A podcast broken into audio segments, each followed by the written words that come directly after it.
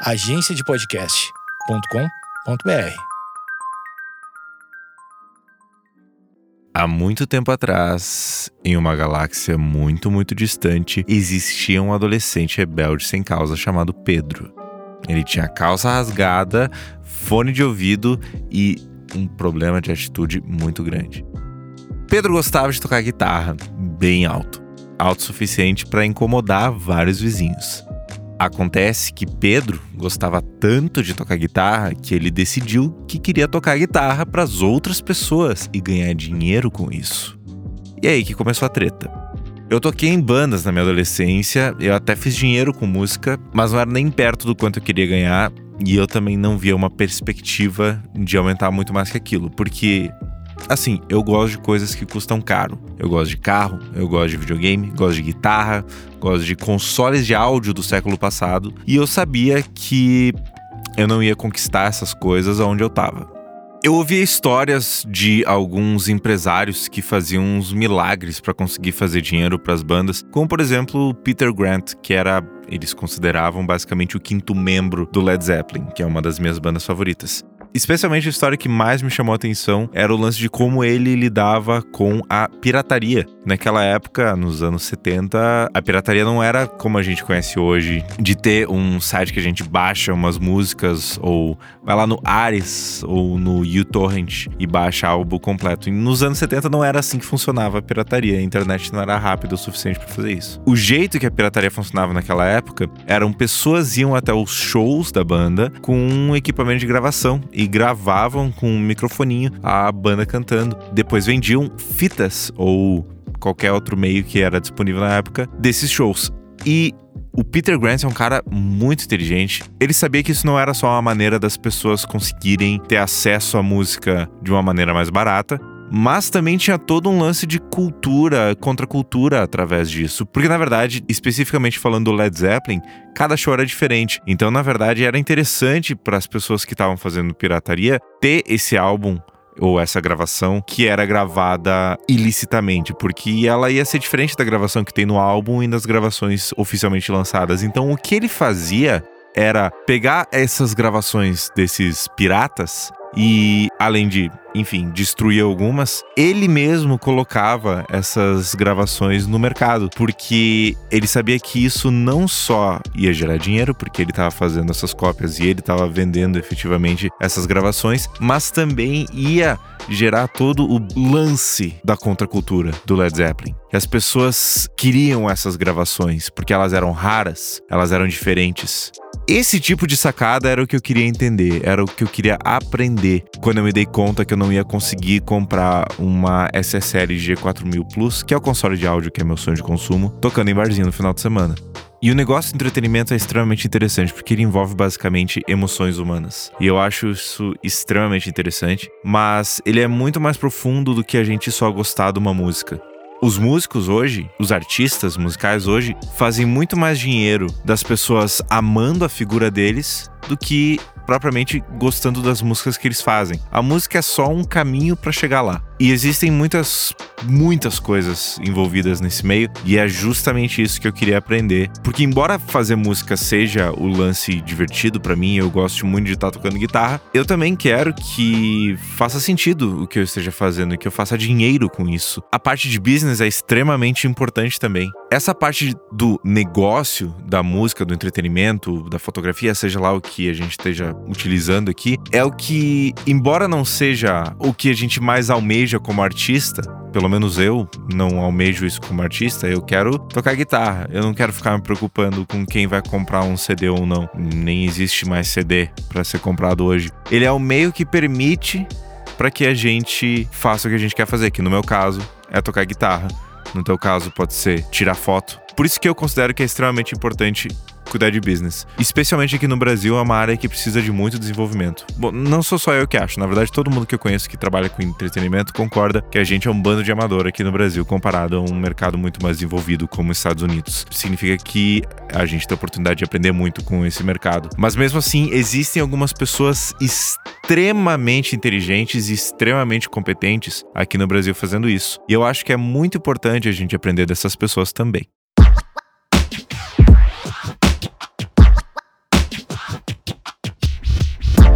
Meu nome é Pedro e esse é o NPC, um podcast que junta arte, criatividade, marketing e negócios para aquelas pessoas que querem aprender a viver do que amam fazer. Seja isso música, fotografia, design, o que for. Toda semana eu trago alguma coisa nova que eu aprendi e que eu acredito que vai me ajudar e te ajudar a viver na indústria criativa. O mercado do entretenimento, ele tem muito a ver com influência com como as pessoas te veem. Todo mundo tá meio ligado nisso já, pelo menos hoje, muito mais do que antigamente, a gente mais ou menos sabe como é que funciona uma celebridade ser paga para falar bem de uma marca. Mas falando do lado do entertainer, da pessoa, do artista, existe um valor muito grande em conquistar fãs que confiam tanto em ti que estão dispostos a comprar o que tu tá usando ou o que tu tá anunciando. Só que tudo isso vai muito além do número de seguidores que tu tem ou do quanto que uma marca tá disposta a pagar para tu postar uma foto do produto dela. E quem me ensinou isso foi o Ebert. Quem é o Ebert? Ele te responde. É, eu sou amigo do Pedro. Quem é Ebert que faz Ebert? De onde vem? De que é, se alimenta? Cara, pô, eu roubava, eu parei de roubar, tipo, testemunho de igreja. Né? Eu quis convertir, parei. Cara, hoje 43 anos de idade, dos 43, 23 na indústria do entretenimento. De começar ali carregando uma caixinha de som, a hoje produzir grandes projetos, grandes eventos e grandes negócios na área do entretenimento, né, de modo geral. Então, eu diria que sou, além de ter sido um cara sonhador, hoje uma pessoa realizada, né? Dentre os feitos de vários todos que eu, que eu realizei, eu me considero uma pessoa realizada no entretenimento especificamente. E também porque eu me especializei de ser o cara do negócio, né? Que é inclusive um livro que eu estou escrevendo que vai sair muito em breve, que é Negócios do Entretenimento, que é relacionado a, a esse, a esse backstage, entendeu? Esse cara teve envolvido no maior erro da minha vida. Ele foi a primeira pessoa que me ofereceu emprego em São Paulo e eu fui burro o suficiente de dizer não, porque eu não queria morar nessa cidade. Ah, se eu me arrependo.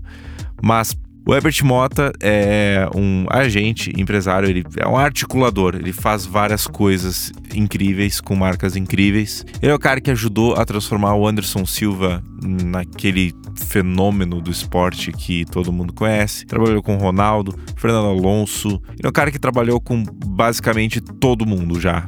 Ele trampou com muita gente. E ele me ensinou que influência vai muito além do que a gente pensa. Vai muito além da quantidade de pessoas que viram o teu stories. A gente tem que pensar um pouco mais à frente disso, um pouco mais a fundo, porque mesmo que talvez eu não te siga, eu ainda posso ser influenciado por ti. Na verdade, eu com certeza sou influenciado por ti. E uma ideia muito massa que ele passou para mim é que a gente tem que sempre pensar no longo prazo. Saca só.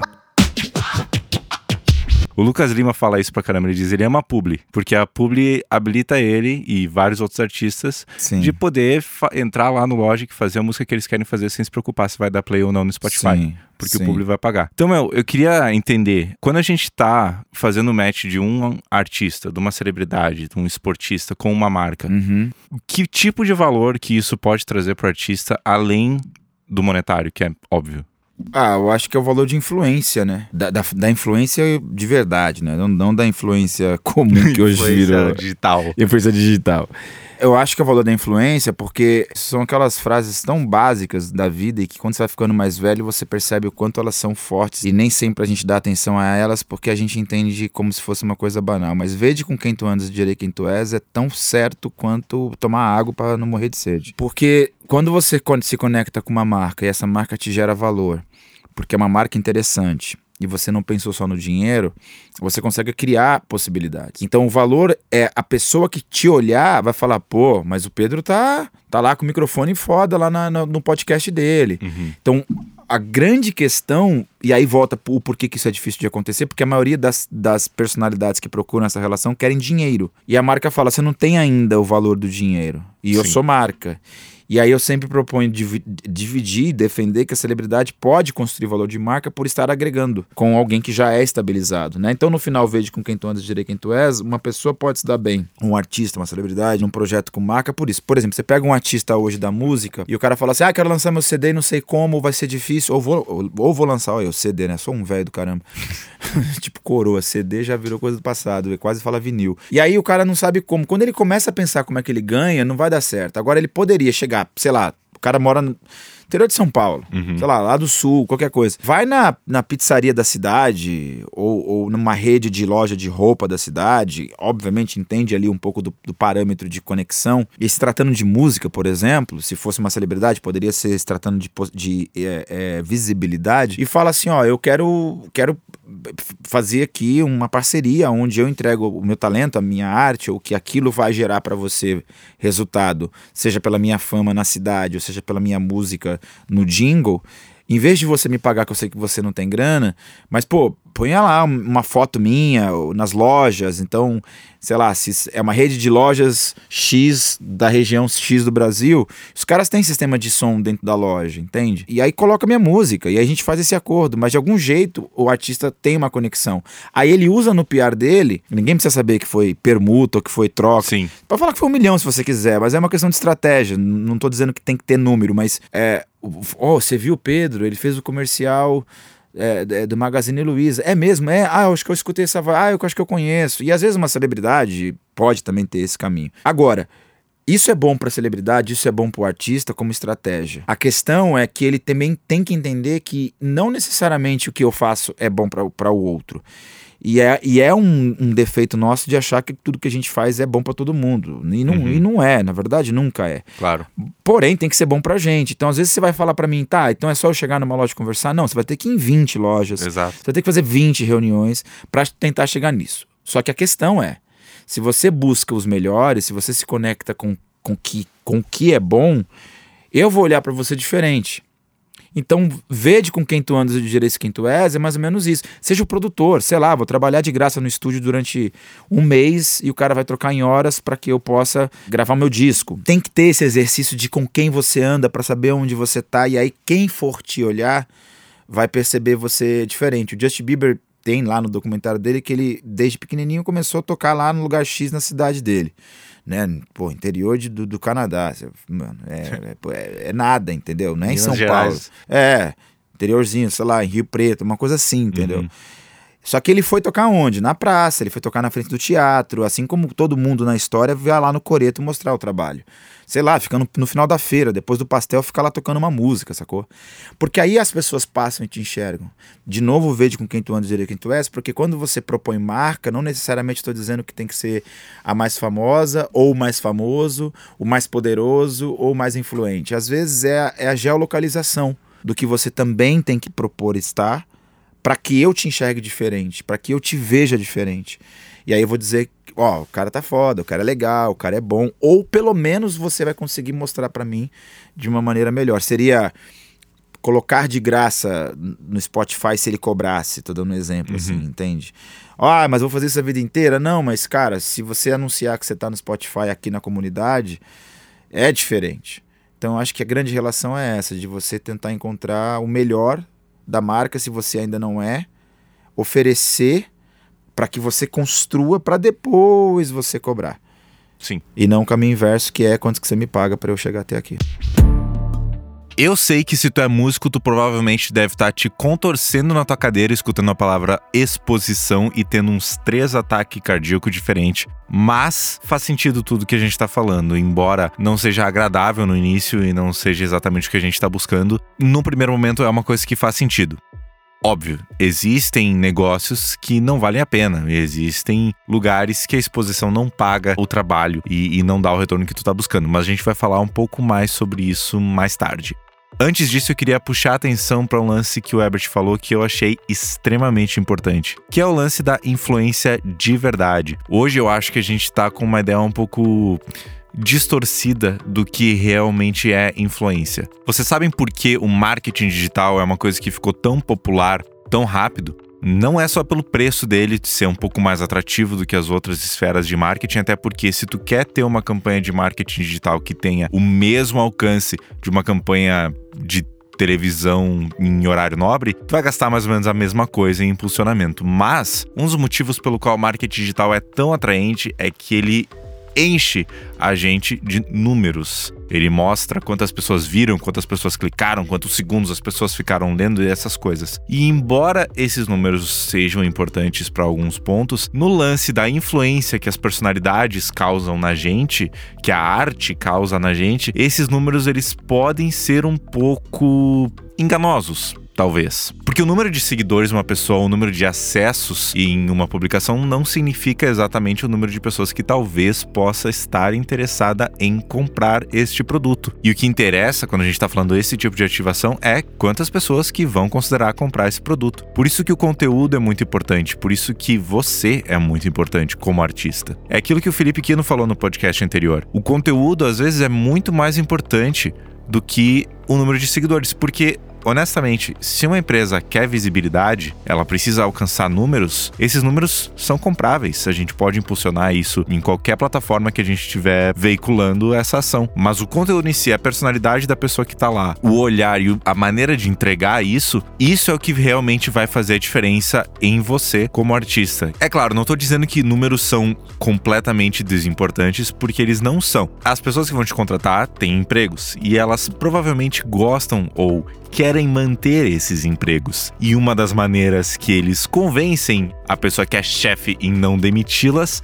é mostrando números como justificativa para gastos ou investimentos. Números são essas seguranças que vão te ajudar na venda, na hora de dar a segurança pro cara que tá tentando decidir se ele vai investir em você ou investir em outro artista. Mas o que realmente importa, o número que realmente importa e é o que tu pode mostrar pro teu possível contratante, caso tu não tenha muitos seguidores no Instagram ou seja lá qual for a rede social que tu tá vendendo, é a venda quantas pessoas que compraram o produto que tu anunciou. Quantas pessoas que entraram na loja do cara porque estava tocando tua música. Ou quanto mais que ele vendeu depois de começar a usar tua música no vídeo de divulgação ou usar o teu design no Instagram dele, esse tipo de número é mais importante que os números que as redes sociais jogam pra gente. E são esses os números que vão conseguir os melhores contratos para ti. Mas se tu não tem esses números ainda, se tu nunca fez um trampo desses ainda, aí tu tem a oportunidade de fazer isso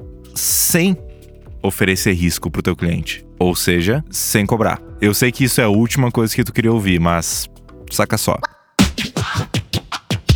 Também tem o meio termo nisso, né? Porque a gente, especialmente da música falando, eu, eu falo da minha experiência pessoal, permuta é uma coisa que quando a gente escuta na música, a gente já começa a ter pesadelo durante a noite, é. né? Quando a gente escuta exposição, é aquela palavra que faz a gente querer arrancar os cabelos. Mas eu, pessoalmente, meu, já fiz muito disso e eu entendo qual foi o valor disso para mim. Porque, Sim. claro, teve várias que eu acho que foi perda de tempo. E Normal. acho que várias vezes a gente. Tem marcas e marcas, tem empresas e empresas, pessoas e pessoas. A gente Sim. sempre vai perder dinheiro ou perder tempo, né? Nunca tem não existe a possibilidade de a gente não arriscar e não perder, né? Boa. Mas teve, por exemplo, eu já paguei para trabalhar em lugares. Hum. É, quando eu estava nos Estados Unidos e trabalhei em Nashville, eu tá. não recebia nada para trabalhar e ainda tinha que pagar minha gasolina para ir buscar comida dos é caras, sabe? Eu tinha que, enfim, limpar o estúdio, que era uma tarefa mas você queria estar tá alocado ali, você queria estar tá ali. Mas, meu, falar que eu trabalhei num dos maiores estúdios em Nashville abriu a porta para tu me é conhecer. Isso, é sabe? isso. É isso, porque quando eu te olhei, não, é diferenciado. Exatamente. É isso. Então, assim, com quem você andou, eu vi quem você era. E aí não me interessa quanto você pagou, me interessa o que você aprendeu dali, né? Com certeza. E, eu, e é isso que você está dizendo. Então, às vezes, eu, pô, várias vezes eu, eu me vi. É, cara, hoje, hoje eu posso dizer que eu, eu Óbvio que eu não vou dizer que eu escolho o que eu faço, mas hoje eu, eu recebo mais telefonema do que faço uhum. de negócio. Mas teve tempo que eu caçava o que fazer. No sentido de, de, de criar o business, entendeu? Uhum. Criar a oportunidade. E isso é uma coisa importante para quem trabalha na indústria, porque uma coisa é você falar que você trabalha com música, trabalha com podcast. Agora, outra coisa é você falar que você quer constituir carreira. E aí, por que, que, que, a galera não consegue se estruturar? Porque eles não pensam como carreira, pensam só como um trabalho. Vou lá e faço trabalho. E trabalho é trabalho mesmo. Só que você nunca vai conseguir ter domínio do que você está fazendo porque você está cumprindo uma tabela X de alguma estrutura, digamos assim. Quando você cria a oportunidade, e isso gera experiência, aí você começa a transportar a ideia de trabalho para a carreira. Entende? Então, hoje eu posso falar que eu tenho uma carreira no entretenimento pela quantidade de coisas que eu fiz. Agora, muitas delas é esse processo de você pagar para estar. Entendeu? Uhum. Quantas vezes eu não cavei reunião para ir daqui para Los Angeles para tomar um café? Só que hoje, por exemplo, um, um, dos grandes amigos meus que eu, que eu tenho em Hollywood, que é o Charles King, é um dos caras mais importantes e famosos. Ganhou o Oscar a semana passada. Caramba. E, só que eu conheci ele como um produtor X. Só que quantas vezes que eu tô lá em Los Angeles, falo assim: ah, vou tomar um café com você. E aí, como é que você tá? Tô legal. É um simples contato. Esse network eu paguei. Não, eu, não, eu, não tinha, eu não fui ganhar, tinha que chegar bem, não é eu, eu, eu ir ali na esquina, não, é você falar de sair do Brasil para passar um final de semana que vai te custar 15 mil reais no final de semana, uhum. porque o hotel que você fica, onde você fica, o que você come, com quem você come, a hora é do jantar. Muito importante. Então, esse processo de investimento, que é o que você está dizendo de você pagar para trabalhar num estúdio em Nashville, se você propõe uma construção de carreira, cara, volta. No meu primeiro dia de faculdade, não era nem de aula, era só a orientação da faculdade, né? Eles estavam ensinando a gente, tipo, como era o campus, o que que tinha lá, como que ia funcionar a estrutura das aulas. Eles colocaram a gente no auditório com, sei lá, 300, 400 alunos e eles falaram que a coisa mais importante de todas no mercado do entretenimento, porque a faculdade que eu estudei tem a maioria dos cursos focados para a área do entretenimento, uma das coisas mais importantes do entretenimento é networking. Não só quem tu conhece, mas quem te conhece. E foi muito louco porque eu sempre fui uma pessoa muito tímida. Chegou um momento que eles falaram: "Bom, vocês precisam fazer networking, comecem a praticar agora". Acenderam as luzes e o cara tava com o microfone e falou: "Levantem e conheçam alguém". E aí eu disse: "Ah, tá bom, brother". Fiquei sentado na minha e encolhido para o cara não me achar. E aí ele me viu e disse: "Não, tu aí de blusa vermelha, levanta e vai conhecer alguém. Aí eu tive que levantar e conhecer alguém. Ali eu meio que me forcei e descobri que as pessoas não mordem, geralmente quando tu fala oi, tudo bem, e matei a minha vergonha de falar com os outros. Mas esse é um ponto muito interessante, que é claro que a gente vai perder nosso tempo às vezes com alguns projetos. A gente vai fazer merda, a gente vai trabalhar pra gente pau no cu de graça, mas toda essa experiência conta e é muito importante. E é isso que vai fazer com que a gente se destaque. Por exemplo, o Ebert que decidiu abrir um estúdio gigantesco chamado Estúdio na Cena, que inclusive aconteceu uma coisa muito interessante comigo nesse estúdio uma vez quando eu tava trabalhando. Eu tava gravando uma artista e a gente deu uma pausa para comer. E a gente tava conversando. O novo dono do Na Cena, que agora não é mais o Ebert, agora é um cara chamado João, tava passando lá, sentou trocar uma ideia, pediu: E aí, como é que tá gravando estúdio? Isso aqui. A gente começou a conversar sobre música e ele falava muito de uma tal de Elis Regina. Ele falava Elis Regina pra cá, Elis Regina pra lá. E eu disse: Nossa, meu Deus, cara, tu gosta muito da Elis Regina. E ele falou: Sim, cara, ela é minha mãe. Eu não sabia. Eu estava sentado do lado do João Bosco, que era filho da Elis Regina. Enfim, Ebert decidiu abrir esse estúdio gigantesco aqui em São Paulo, que é meu sonho de consumo de estúdio. Eles têm absolutamente tudo de maravilhoso de sintetizador, de console de áudio. Eles não têm uma SSL G4000 Plus, mas eles têm outra SSL e eles têm uma Nive que é linda, maravilhosa também. Um estúdio gigantesco, um estúdio maravilhoso. E para ele dar certo, o Ebert teve que fazer as loucuras de networking dele que, que o Na Cena deu certo? Porque eu já conhecia algumas pessoas da música e precisava mostrar o Na Cena. Mas eu não tinha a, a, agenda ou a intimidade com essas pessoas. E aí, basicamente, era São Paulo e Rio a base dessas conexões. E aí, uma vez por mês, eu tinha um orçamento que eu ia pro Rio de Janeiro. Aí encontrava alguns amigos, óbvio. Aí eu passava o dia no Rio e voltava à noite. Aí o que, que eu fazia? Eu ia para o aeroporto 8 da manhã. Meu voo era tipo 10 e meia. Entrava na sala de embarque, ok? Ficava ali andando, tomava uns três, quatro cafés nesse período todo. e esbarrava com um A, esbarrava com outro, esbarrava com outro, esbarrava com. Oh, yeah. Pô, aí uns lembravam de mim, outros não. Quem não lembrava eu fazia lembrar. E quem eu não conhecia eu dava uma de louco. Entregava o cartãozinho do Nascena. Pegava o avião. Chegava no Rio, uma hora depois. Saía, obviamente, ia fazer as reuniões com alguns amigos meus. Tá, hoje são todos, a maioria, inclusive, presidentes das companhias. E na volta disso, eu também pegava a última ponte e fazia esse exercício de ficar lá umas quatro horas. Uhum esperando esbarrar alguma coisa ou alguém. Dentro desse processo, extremamente cansativo. Mas por que, que o Herbert conhece todo mundo? Porque ele tem uma agenda poderosa. Porque ele investiu em relacionamento. E é caro investir em relacionamento, tanto financeiramente quanto em paciência. Claro. Que relacionamento é caro. os caras falarem. tem que ouvir. Dar risada Tem que dar risada, você tem que estar tá ali, e às vezes você não está. É um caminho mais longo, É um caminho mais difícil, mas eu prefiro isso do que eu, eu gastar energia em tapete vermelho pra não conseguir. Então, enquanto todo mundo tá querendo um tapete vermelho pra falar eu tô aqui, eu já tô entrando pelo backstage por onde eu sempre entrei quando eu trabalhava carregando caixa, fazendo amizade com todo mundo na base, que a base me leva pra diretoria. E quando eu chego lá na diretoria, quem me posiciona? Essa galera do acesso, digamos assim. Então é uma maneira também de saber chegar. Eu gosto e não gosto de conversar com pessoas tipo Ebert, porque, por um lado, ele me inspira muito a ir trampar e fazer acontecer, porque eu olho e digo, meu Deus, olha tudo que esse cara fez, eu tenho que correr atrás, tenho que seguir. Por outro lado, eu penso, meu Deus, olha tudo que esse cara fez, eu sou um baita de um preguiçoso. Talvez eu, eu deva, inclusive, agradecer por essa sensação. Acho que todas as pessoas que eu conheço que atingiram um nível de sucesso que eu gostaria de atingir, não é o certo ou o errado, é o que eu gostaria de atingir, precisaram abdicar de muitas coisas e abrir mão de muitas coisas para chegar a isso. E é aquele lance, se a gente quer o que a maioria das pessoas não tem, a gente tem que estar disposto a fazer o que a maioria das pessoas não faz. E esse podcast foi gravado há muito tempo atrás, porque obviamente eu procrastinei o lançamento dele, mas eu escutei ele diversas vezes, porque toda vez que eu tô me sentindo meio para baixo ou meio desmotivado para trabalhar ou seja lá o que for, eu escuto esse essa conversa que a gente teve e me lembro do quanto eu tenho que estar correndo atrás, do quanto eu tenho que estar fazendo para mim poder chegar nesse ponto que eu quero chegar. E o Herbert me contou uma história muito interessante sobre isso também, envolvendo um engenheiro de gravação e John Lennon. E aí o Roy Cicala, ele trabalhava nesse estúdio que me fugiu o nome lá em Nova York, que o John Lennon, todo mundo gravava lá, os Beatles geral.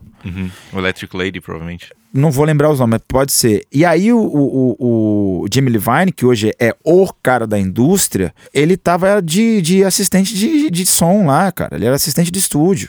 E aí no dia que ele é chamado pra ir pra uma sessão no domingo, tem um problema da família. Cara, ele nega a família e vai. Só Sim. que nesse dia ele opera pro John Lennon. Dali pra frente ele começou a produzir Bru- Bruce Springsteen e, e todo mundo vai. Porque aí ele também colocou um pouco do talento dele além de só de ser engenheiro. Claro. Cara, o casamento do meu irmão tava em Dubai Caramba. trabalhando, entendeu? Eu, eu- eu- hoje, eu- hoje eu consigo ter uma certa agenda social, porque eu trabalho com entretenimento, então também consigo, dentro do dia a dia, é, sei lá, tomar uma cerveja que seja. Mas se for colocar na conta do esforço, tempo, trabalho, noite, fuso horário, esquece. É, eu tenho tranquilidade de dizer que eu ralei legal, assim, sabe? De, de, de aeroporto, várias madrugadas e, Uhum. e sai de um país e vai para outro, e unir as coisas, dinheiro. Sim. Pô, você investir imagino. em euro, em dólar, é, não é fácil, não, é, cara. fazer, Fazer ir pra, pra Los Angeles tomar um café com o cara não é uma Pô, coisa barata. é, é o, é o café mais caro do mundo. Eu acho que essas histórias são muito legais pra gente lembrar que, como artistas, a gente vai perder muito aniversário, muitas reuniões de família, muitos casamentos, talvez, ou até rolês com amigos, barzinhos, festas que a gente gostaria de ir, mas que a gente vai ter que abrir mão justamente porque, enquanto a maioria das pessoas usa o final de semana pra descansar, nós músicos usa o final de semana pra tocar nos lugares, é os dias da semana com mais trabalho. Além disso, a gente vai ter que trabalhar pra muito cliente meio pau no cu, a gente vai perder muito tempo em projetos que não vão dar certo, vai trabalhar de graça em projetos que não vão dar retorno nenhum. Vamos sair no prejuízo em muitas coisas que a gente acreditava que ia dar certo e não deram certo. Mas o que a gente precisa lembrar é que a gente só precisa que um desses dê certo. Depois que um projeto estoura, aí as coisas começam a ficar interessantes. E além disso, A busca pelo sucesso é um dos grandes problemas na área do entretenimento, porque o sucesso do entretenimento é a jornada, é a carreira, não é o estourei. é fazer os negócios. O cara vai, estourou, mano, o cara estourou. Putz, morreu. Se o cara estourou, ele morreu. Porque não dá tempo, cara, de você fazer muita coisa boa, sei lá, em três anos e falar que você viu. Nossa, o Pedro tá bombando. Fala, mano, tá bombando e caraca. Eu não, cara. Vai devagarzinho pro resto da vida. Com certeza. Quando você fala de carreira, tá? Agora, se o cara fala, pô, mas eu tava ali como se fosse uma startup X e bombou. Estourei, estourei, virei o que eu tinha que virar. Só que eu sou músico de uma música, eu, te- eu sou artista de uma música só. Ou eu só sei essa parte. A tecnologia vai vir, eu não sei fazer a outra parte. Aí não adianta, porque o que você está dizendo é, você acaba. Ou alguém chega. Se você não acaba, alguém chega. Com certeza. E aí volta para aquela lógica que eu disse do médico, né? De estar sempre se aperfeiçoando, trabalhando, estudando. O meu nome é Pedro e esse é o NPC podcast que junta arte, criatividade, marketing e negócios para aquelas pessoas que querem aprender a viver do que amam fazer. Seja isso música, fotografia, design, o que for. Se esse episódio te ensinou alguma coisa, te trouxe alguma ideia ou fez tua viagem de metrô ficar um pouquinho menos chata, indica para aquele brother que tu sabe que vai curtir também. Se tu tiver alguma pergunta, sugestão de convidado ou de pauta ou só quiser trocar uma ideia mesmo, manda um alô para pfzimmer em qualquer rede social arroba pfzimmer. Zimmer com Z de zebra e dois M's de música. Muito obrigado pelo Ebert por ter participado. Eu sou muito fã do trampo dele. Ele não tem arroba para me largar aqui, mas eu sou muito grato por ter conhecido ele e por ter aprendido com ele. Enfim, Ebert Mota, pesquisem, corram atrás. O cara é foda, vale a pena conhecer o trampo dele. E muito obrigado a você que escutou até agora. Espero que tu tenha gostado. Até a próxima semana.